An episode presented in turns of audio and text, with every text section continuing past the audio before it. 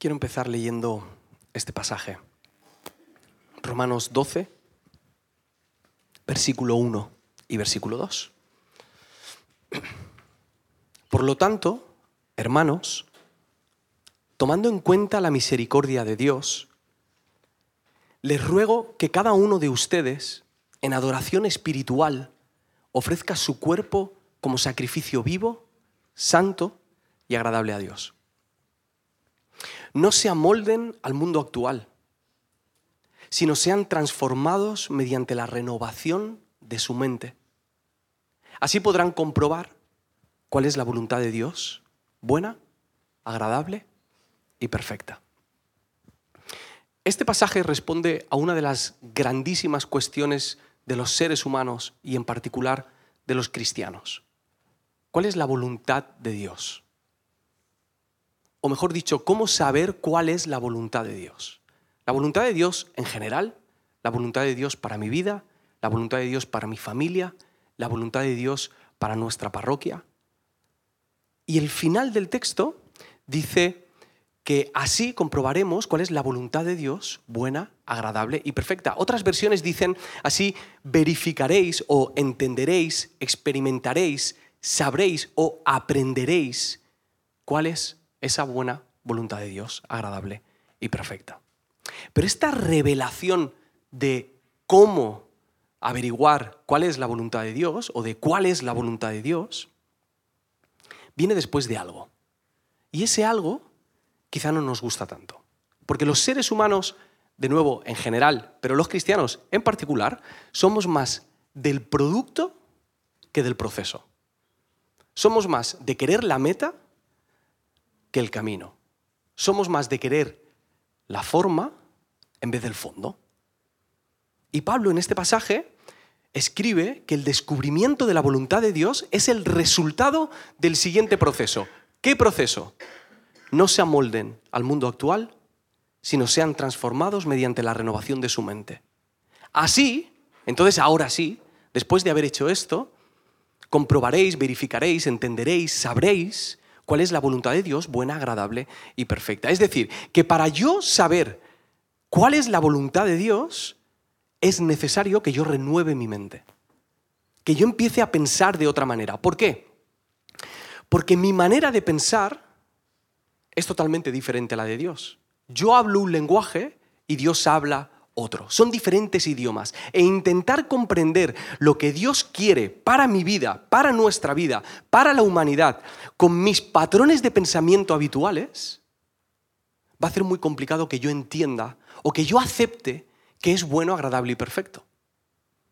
Porque el mensaje de Jesús, la propuesta de vida de Jesús es contraintuitiva.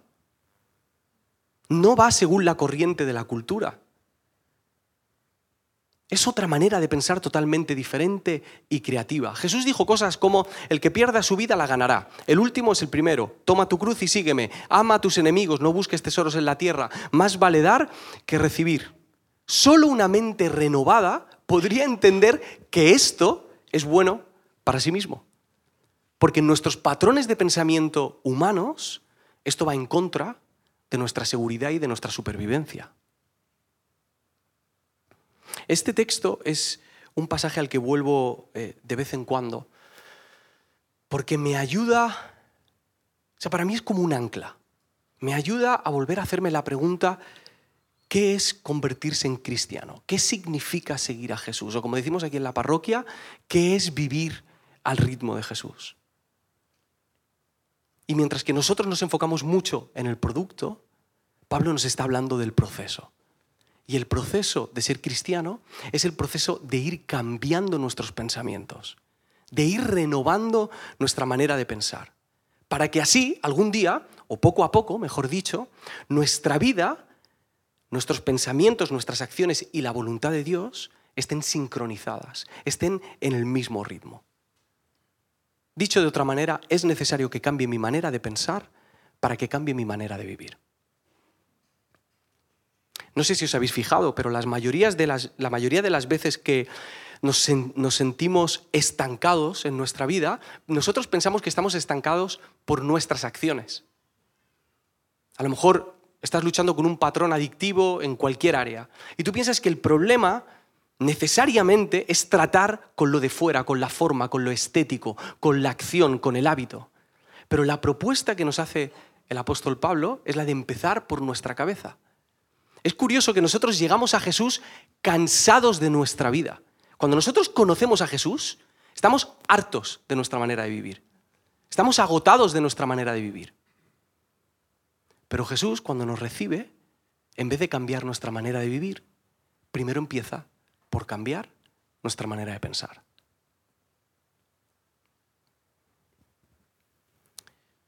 Algo que me da un poco de rabia es que Jesús sanó a un paralítico en un segundo, sanó a ciegos en un segundo, levantó a muertos en un segundo. Pero no me preguntéis por qué. Ha decidido transformar nuestra mente a través de un proceso que dura toda la vida. A nosotros nos gustaría que fuese instantáneo. Pero nuestra mente necesita toda una vida para ir conociendo a Jesús y para ir renovando esos pensamientos. Y adivinad, renovar la mente no es fácil. Lo sabéis ya, ¿no? Ya sois mayores. Ya lo habéis comprobado vosotros mismos, que vuestra manera de pensar no es buena, agradable y perfecta. Vosotros sois conscientes de a dónde os llevan vuestros pensamientos. Y es difícil por varios motivos. Uno de los motivos es físico. Es una cuestión de nuestro cerebro. Físicamente hablando, es difícil pensar u opinar o vivir de otra manera. Nuestras opiniones y pensamientos eh, o nuestras creencias están arraigadas a conexiones neuronales en nuestra cabeza y cada vez que ratificamos esos pensamientos, creencias o ideas, esas conexiones neuronales se hacen más fuertes, se hacen más potentes. Así que físicamente es difícil cambiar tu manera de pensar. Lo explico de otro modo. Nuestros patrones de pensamiento, tus conductas de pensamiento son como caminitos, caminitos que vas abriendo en tu cerebro. Y tu cerebro ya se ha acostumbrado a esos caminos. Esos caminos son los fáciles. Así que es los caminos que quieres recorrer. ¿Por qué? ¿Porque el cerebro tiene mala idea? No, porque el cerebro es vago. El cerebro quiere ahorrar energía. El cerebro quiere sobrevivir, pobrecito. No quiere pensar más de la cuenta. Así que no va a dedicar demasiado tiempo a abrir nuevos caminos, al no ser que seamos muy constantes o, recibamos ayuda, en este caso espiritual, para abrir esos caminos. Un ejemplo. Mi mujer hace como mes y medio, más o menos, cambió el cajón de los calzoncillos. ¿Vale? Son 17 años siendo el tercer cajón el cajón de los calzoncillos. ¿Vale? 17 años. ¿Qué pasa? Que, este mes cumplo 41 y mi espalda ya no está para llegar al tercer cajón. Entonces mi mujer muy sabia ha dicho, mejor el primer cajón los ponemos ahí. Ha pasado un mes y medio, un mes y medio. Yo me ducho todos los días, a veces dos, si me flipo tres veces. Y todavía sigo yendo al tercer cajón. Porque ese es el camino que yo he hecho durante muchos años. Y con mis pensamientos pasa lo mismo. Cuando uno se acostumbra a patrones de pensamiento dolorosos, perjudiciales, o tiendes a adoptar una actitud de víctima, o resuelves los problemas a través de los celos, de la envidia, o del engaño, o de la manipulación, tu cabeza se va acostumbrando a esos pensamientos y difícilmente va a pensar de otro modo. Pero ese no es el único obstáculo que encontramos para renovar nuestra cabeza. Hay un obstáculo, por decirlo así, social. Nuestro entorno cambia constantemente. Nuestro mundo, nuestra sociedad cambia constantemente y no sé si os da la sensación de que los cambios cada vez son más acelerados.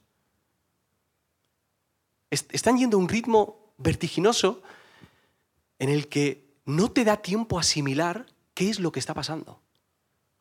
Heráclito de Éfeso dijo hace como 2500 años, lo único constante es el cambio. Y ahora estamos en ese cambio constantemente La tecnología ha acelerado los últimos cambios sociales, las revoluciones, las opiniones, las verdades y las mentiras ahora son virales, ahora de repente aparece ChatGPT, la gente no sabe qué hacer, está golpeando en teoría la educación, las inteligencias artificiales amenazan con acabar con muchas profesiones, los gobiernos cambian de la noche a la mañana y el país o la ciudad que antes se identificaba con un lado político, ahora de repente parece que se identifica con el otro lado político. Hay escándalos de personas que considerábamos confiables y de repente te enteras de cosas que te defraudan, ya no puedes poner tu confianza en esa persona. Cada vez hay Nuevas enfermedades, nuevas medicinas, nuevas ideologías, más música, más contenido, más series, costumbres que cambian, cosas que antes nos escandalizaban, ahora son normales, cosas que antes eran normales, ahora nos escandalizan. Hay nuevas conspiraciones, no sé si habéis entrado a YouTube últimamente, nuevos intereses, descubrimientos, la fe ya no tiene el lugar que tenía antes. Ahora pasamos horas pegados a algo que hace 15 años no teníamos ninguno de nosotros. Y todo esto sin hablar de economía y sin hablar de tus cambios personales de tus cambios físicos, porque Andrés tienes 40 y ya no llegas al tercer cajón, ni de tus cambios emocionales, ni los cambios en tu familia, ni las personas que has perdido en estos últimos años, o las personas que han llegado a tu vida en los últimos años. Y con todos estos cambios, yo he pasado por etapas en las que yo no sabía qué pensar, cuál es mi opinión acerca de esto. No me da tiempo a tener una opinión no me da tiempo a fortalecer mis pensamientos. Me siento avasallado y muchas veces esa responsabilidad, o sea, la responsabilidad de ser padre o de ser pastor es, como aún mayor en el sentido de que en teoría se espera que yo tenga una opinión sobre ciertas cosas. Y no la tengo. Y como no me da tiempo, ¿sabéis qué hago yo y hace muchísima gente? Dejamos que otros piensen por nosotros y dejamos que nos digan qué es lo que tenemos que pensar. Y desgraciadamente la iglesia también ha caído en esto. Los cristianos no somos conocidos por pensar o razonar. Al revés. El mito es que los cristianos son cristianos porque no piensan. ¿O no? Yo soy cristiano, bueno, si a ti te ayuda, si a ti te hace falta, yo soy cristiano, ah, pero ¿has estudiado? El otro día entrevistaron a José María García, un periodista mítico español en, en, La Resistencia, y en un momento él estaba hablando de que era católico, y la conversación se va por otro lado, y al final acaba diciendo José María García, dice, sí, sí pienso, pero soy católico. Sí, sí pienso, pero soy cristiano pero soy evangélico. Es como que se da por supuesto que nosotros no le vamos a dar demasiadas vueltas a las cosas. Quiero leeros una cita de un libro que no me he leído, ¿vale? No os voy a mentir. Es un libro clásico, no me lo he leído, espero hacerlo este año, se llama Un Mundo Feliz, la traducción al español, y es un libro que se ha hecho muy popular en los últimos años, digamos que ha reaparecido porque contiene muchas ideas proféticas acerca de cómo va a ser el futuro. Y esta frase, bueno, lo escribió Aldous Huxley y dice esto, las personas llegarán a amar su opresión, a adorar las tecnologías que deshacen su capacidad de pensar. Esto se escribió hace muchos años. Y no puedo evitar pensar que la iglesia a veces hemos funcionado como una tecnología que evita que la gente piense y nos sumamos a lo que hace el mundo diciéndole a la gente lo que tiene que pensar, en vez de darle herramientas para poder pensar por sí mismos. Tenemos el problema de nuestro cerebro, de nuestra sociedad, de la misma iglesia, pero no quiero que nos olvidemos de algo muy básico. Cuando hablamos de nuestro cerebro, de la sociedad o de la iglesia, no quiero que tiremos balones fuera, porque nosotros formamos parte de nuestro cerebro principalmente, de la sociedad y de la iglesia. Y hay un problema que nos encontramos todos a la hora de renovar nuestro pensamiento y es el pecado. En la Biblia, de una manera muy concreta, a esa manera de pensar o de no pensar se le llama orgullo. el no querer replantearme las cosas. El apóstol Pablo, en 2 Corintios, capítulo 10, versículo 3, dice esto. Pues aunque andamos en la carne, no militamos según la carne, es decir, aunque andamos en lo humano, aunque estamos aquí de cuerpo presente, nuestra manera de movernos no es según este cuerpo presente. Porque las armas de nuestra milicia no son carnales, no son humanas, sino poderosas en Dios para la destrucción de fortalezas. Y aquí hago un stop, porque este versículo se ha leído muchas veces para em, hablar y referirse a la a la batalla espiritual. Es un término que se, se, usa mucho, especialmente en la iglesia evangélica, carismática, pentecostal. Nosotros estamos en, estos terrenos y se ha utilizado en muchas ocasiones así. Y es verdad, está hablando de batalla espiritual, pero no necesariamente contra espíritus invisibles que tienen espada, que también, no voy a decir que eso no es así. Pero en este pasaje matiza de una manera que me parece increíble. Dice, sino poderosas en Dios para la destrucción de fortalezas, derribando, y no dice fantasmas, ni demonios, derribando argumentos y toda altivez o todo orgullo que se levanta en contra del conocimiento de Dios y llevando cautivo todo pensamiento a la obediencia a Cristo. Cuando hablamos de renovar nuestra mente, estamos hablando de una batalla espiritual, sí, que se juega aquí. Cuando hablamos de renovar nuestros pensamientos, no estamos hablando solo de nuevos hábitos en nuestra vida, de ser más felices, de hacer check con las cosas que quiero hacer a lo largo del año, sino de ganar o de perder una batalla que es más trascendental de lo que nosotros pensamos. Todo esto os lo digo por dos motivos. Uno, para que sepas que no estás solo que todos los que estamos aquí sin excepción luchamos con esto. Todos aquí tenemos dificultades para renovar nuestra mente, para cambiar nuestra manera de pensar. No, no, te sientas solo, no te sientas más pecador que el resto. Esto es algo que cargamos todos y lo haremos hasta que muramos y el Señor nos renueve completamente. Y el segundo motivo es porque aunque te digo que no estás solo, no te lo digo para que te acomodes. Porque estas palabras últimas que hemos leído de Pablo nos vienen a decir que tú y yo somos responsables en gran medida de dejar el espacio para que el Espíritu Santo renueve nuestra mente. Pensar no es un ejercicio para intelectuales, ni para gente introspectiva, ni para personas cultas sino para todos aquellos que quieren saber cuál es la voluntad de Dios para su vida. Pensar es la tarea que tenemos los hijos y las hijas de Dios para vivir de acuerdo al plan de Dios.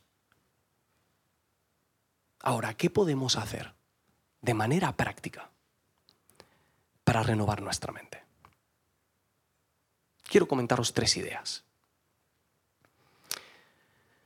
La primera es duda de ti mismo.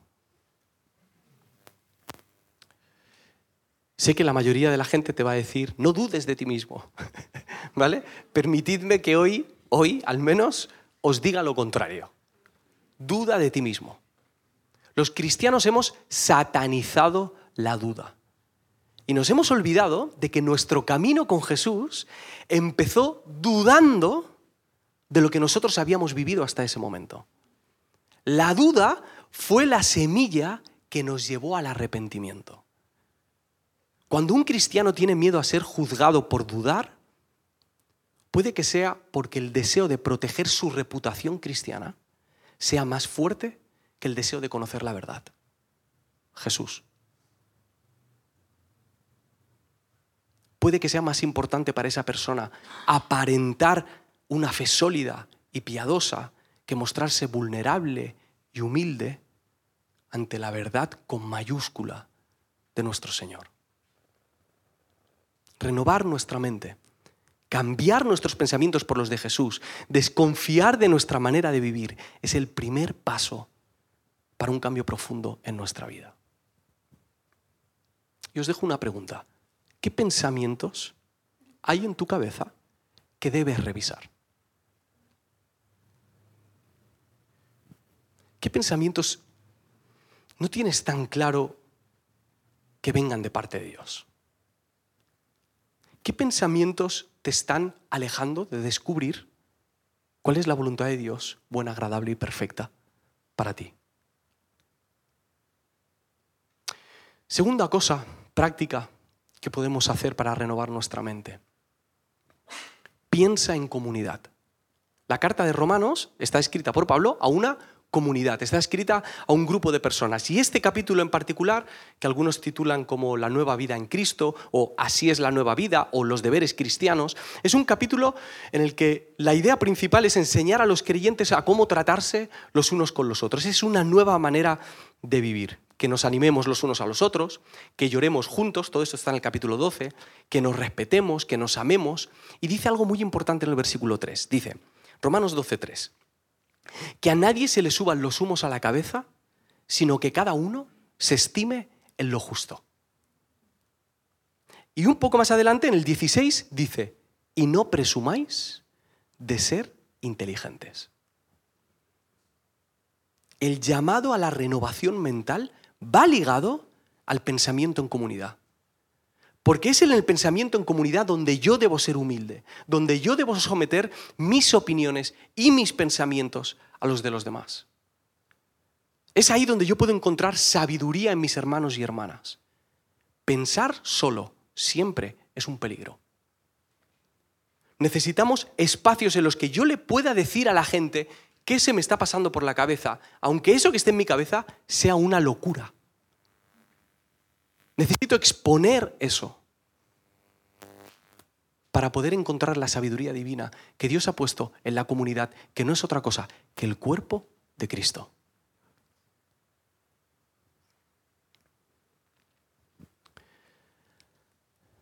Te animo a hacer dos cosas. Una, que cambies de entorno si tú sientes que la comunidad en la que tú estás no está fomentando los pensamientos que vienen de parte de Dios. Y el siguiente consejo es que si estás ya en una comunidad cristiana, aproveches cada oportunidad que tienes de estar juntos, que tenéis de estar juntos para renovar esos pensamientos. Estar juntos no es solamente pasarlo bien, no es solamente divertirnos. Cada vez que nos vemos e intercambiamos ideas, estamos dando la oportunidad de que nuestra mente se renueve. ¿Que se renueve en qué? Es la pregunta. ¿Se va a renovar para ser más como Jesús o menos? Y os dejo con una pregunta. ¿Cómo son tus conversaciones con tus hermanos? ¿Cómo son tus conversaciones?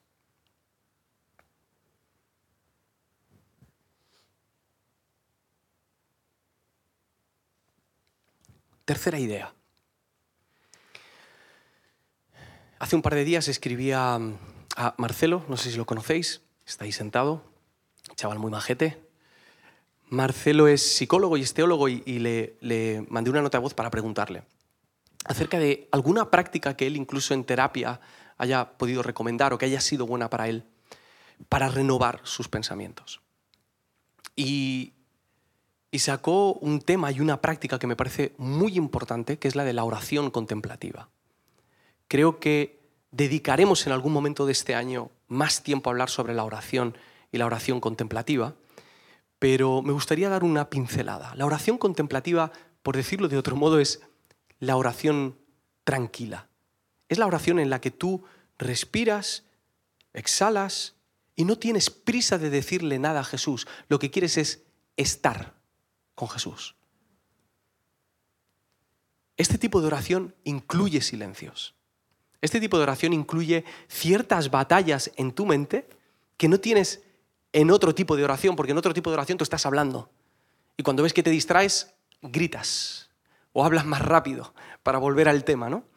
Pero la oración contemplativa incluye los silencios, incluye la calma. A veces es bueno tener una palabra o una frase que te ayude como un ancla a volver a la presencia de Dios. Algo tan sencillo como decir, Señor, gracias porque estás aquí conmigo. Señor, gracias porque estás aquí conmigo. Señor, gracias porque estás aquí conmigo. y dejar que esas verdades, que esas ideas vayan entrando en nuestro corazón, vayan depositándose en nuestra alma. Y pasará algo. Cuando estés orando, que esto nos pasa a todos, pero en este tipo de oración más, verás que tu cabeza se va. Ah, no sé, ¿qué soléis pensar cuando os distraéis orando? Comida, ¿no? Se pasa mucho. Comida, las, tareas, ¿no? Del día, tengo que hacer esto, tengo que anotar esto en la agenda. O te viene un dolor, un, un malestar que tienes con una persona. O te vienen pensamientos un poco tristes o negativos acerca de ti mismo. O, entran dudas acerca de por qué estoy aquí. Yo no soy quien para estar orando en este tiempo. Y me gustaría que viésemos estas salidas de nuestra cabeza como una ventaja en vez de como una desventaja. Porque esas salidas son la oportunidad que tenemos de identificar cuáles son los pensamientos que ahora tenemos que traer a la presencia de Dios. Porque esas cosas son las que te preocupan. Esas cosas son las que te duelen. Sí que se te va la cabeza y tú dices, uy, hoy tengo muchísimas cosas que hacer y no sé si me va a dar tiempo. Señor, perdóname por no confiar en que tú estás conmigo. Ayúdame a someter este estrés o esta ansiedad. Gracias porque tú estás aquí conmigo. Y esta manera de orar puede ser muy útil, muy refrescante, puede avivar mucho nuestro camino con Jesús. La oración contemplativa impide que vivamos en una fantasía. Estos silencios nos ayudan a asumir la verdad, en minúscula, de nuestros pensamientos. Y permite que seamos examinados por la verdad en mayúscula de los pensamientos de Jesús. Duda de ti. Piensa en comunidad. Practica la oración contemplativa. Yo no quiero, yo necesito saber cuál es la voluntad de Dios para mi vida. Necesito saber qué hay en su mente para mí, no con desesperación, no, ni siquiera quiero saber muchas cosas. Quiero saber cuál es el siguiente paso. Y para eso necesitamos renovar nuestro pensamiento, sabiendo, por más que cueste, que al otro lado de esa renovación nos espera la voluntad de Dios buena, agradable y perfecta. Vas a tener que combatir con tus propios planes, con tu propia voluntad buena, agradable y perfecta. Ya me entendéis. Vais a tener que competir con eso. Vais a tener que confiar en que su voluntad, sus planes son mejores que los tuyos, aunque pasen por el dolor, aunque haya que pasar por el sufrimiento, aunque haya que perder y renunciar cosas. Sus planes siguen siendo mejores que los míos. Efesios 3:20 dice, esto es una oración de Pablo, dice, a Dios que, desplegando su poder sobre nosotros, es capaz de realizar todas las cosas incomparablemente mejor de cuanto pensamos o pedimos. Otras versiones dicen más de lo que puedas imaginar. A Él la gloria en Cristo y en la Iglesia, de edad en edad y por generaciones sin término Amén. Renovar la mente, es extender nuestro pensamiento, es abrir nuestra imaginación, es volver a soñar con lo que Dios sueña y no con los patrones de este mundo, con los pensamientos de este mundo, con las jaulas de este mundo, con los mapas de este mundo. Es pensar de otro modo. Es un vuelco en nuestra vida. Nosotros necesitamos ese vuelco en nuestra vida. La parroquia necesita ese vuelco. La ciudad necesita encontrarse con gente que es capaz de pensar de otro modo. Que están abiertos a la creatividad y a la imaginación de lo que Dios tiene planeado.